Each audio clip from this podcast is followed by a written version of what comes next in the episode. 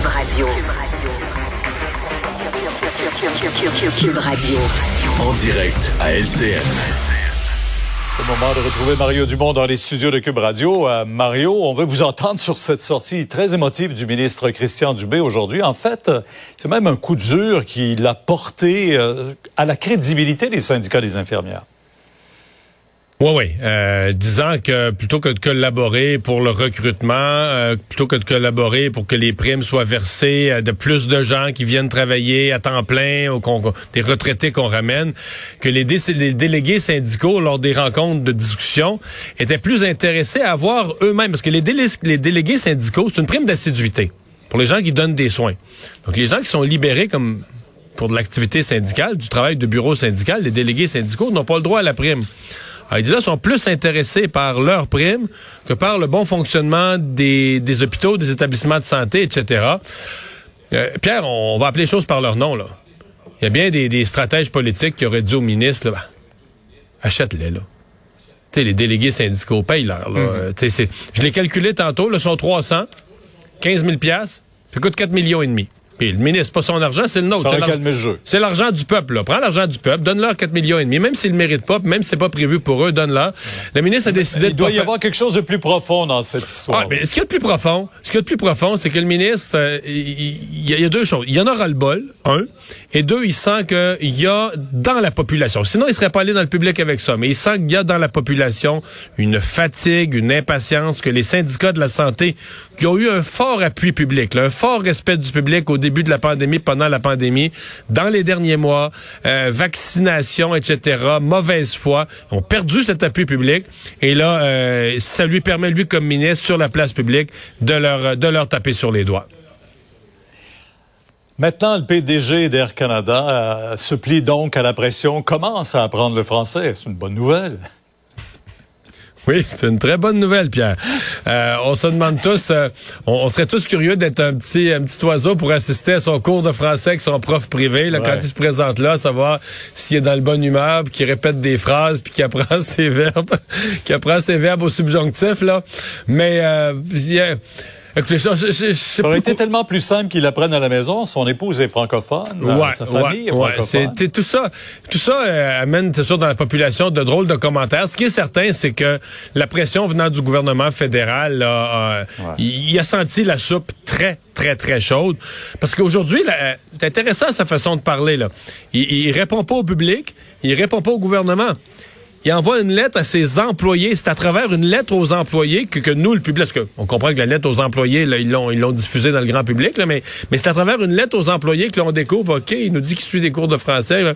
Mais voilà, donc, euh, ça, ça vaut ce que ça vaut, euh, mais euh, ça Disons que je pense que ça donne quand même le message aux francophones que euh, ben, le français, c'est vraiment important au Québec et celui qui a voulu, le, dernier qui avec un, poste important est venu euh, dire, ah, moi je m'en fous, j'ai pas besoin d'apprendre le français au Québec, euh, s'est fait rabrouer. Ça laisse une trace. Donc c'est un, c'est un épisode qui aurait été néanmoins important. Mais là, ben... Est-ce qu'on est-ce qu'on demande à la Chambre de commerce du Montréal métropolitain, euh, Pierre, novembre, Novembre 2022, Un discours en français. Nouveau discours, mais celui-là en français. Je mets ça, je mets ça à l'agenda, moi. Euh, à Longueuil, dans Marie-Victorin, il va y avoir une élection complémentaire, bien sûr, avec l'élection de Catherine Fournier. Euh, oh, je pense que l'invitation, ou en tout cas la proposition formulée hier par Dominique Anglade de ne pas présenter d'opposant à Pierre, à Paul Saint-Pierre Plamondon, ben ça se concrétisera pas. Non, mais Madame Anglade, euh, c'est bien gentil, c'est bien élégant de sa part, mais on comprend que le Parti libéral a fini quatrième dans ce comté-là la dernière fois. S'il y avait une autre élection, ça irait pas mieux cette fois-ci pour les libéraux. C'est pas un comté qui est facile pour pour eux. Euh, de dire qu'elle, elle aimerait bien mieux qu'il n'y en ait pas d'élection partielle ou de pas avoir à présenter personne que d'aller vivre une élection difficile qui va mal finir probablement. Donc, euh, mais Québec solidaire, euh, Québec solidaire a déjà annoncé qu'il y aura un candidat. Donc, il y aura une élection euh, dans tous les scénarios en bonne et due forme. Il n'y aura pas de tapis rouge pour Paul Saint-Pierre Plamondon. Je dois dire, Pierre, à cette heure-ci, en fin de journée, que je, je dresse pas un très bon bilan de sa journée à Paul Saint-Pierre Plamondon. Je me demande même Compte tenu que les sondages mettaient Catherine Fournier gagnante dans la mairie de Longueuil depuis longtemps, est-ce qu'il aurait pas dû déjà se préparer une réponse? Si c'est non, il va pas dans Marie-Victorin. Il se concentre sur l'élection générale, à préparer son, à préparer son parti, candidature, programme pour l'élection générale. Il aurait pu le dire aujourd'hui.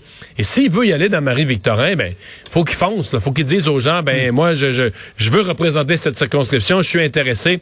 Mais l'espèce d'hésitation aujourd'hui où il a pensé remettre la pression sur le gouvernement Legault, là, la pression, elle est sur lui. Il y a une décision difficile à prendre pour sa carrière, mais la pression, elle est, elle est sur lui. Et donc aujourd'hui, ça a juste eu l'air du gars qui a un peu peur, qui est hésitant. Ça n'a pas été payant comme journée. On a même entendu M. Legault dire, ben, on attend la décision de M. saint Ouais, puis M. Legault, quelque part, on sentait même qu'il se mordait les joues pour pas rire en coin, là. C'était, c'est ça. Il y a six mois pour le faire, pour déclencher cette élection complémentaire. Euh, merci, Mario. Demain, 10 h sur LCA. Au revoir.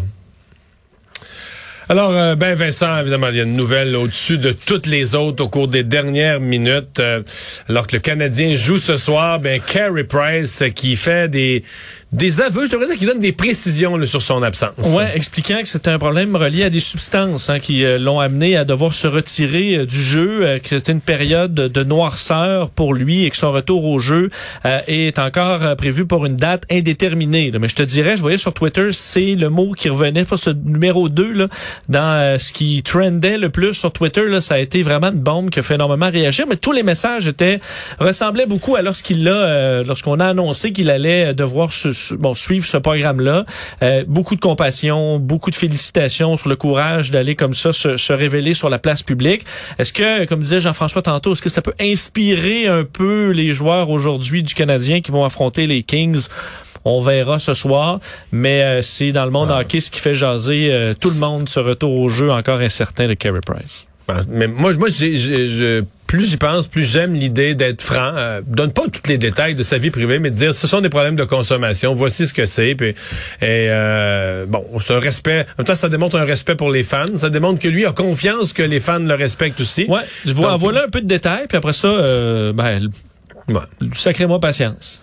Est-ce que la combinaison de cette inspiration pour les joueurs et de la fatigue des Kings qui ont joué hier à Toronto pourrait donner une chance aux Canadiens d'en gagner. D'en gagner. en fait, à le dire sans rire. Hein. D'en gagner. Ah, je me croise les doigts. Je vais la regarder. Je vais la regarder. Hey, merci d'avoir été là. On se retrouve demain, 15h30. Sophie Durocher s'en vient. Bonne soirée.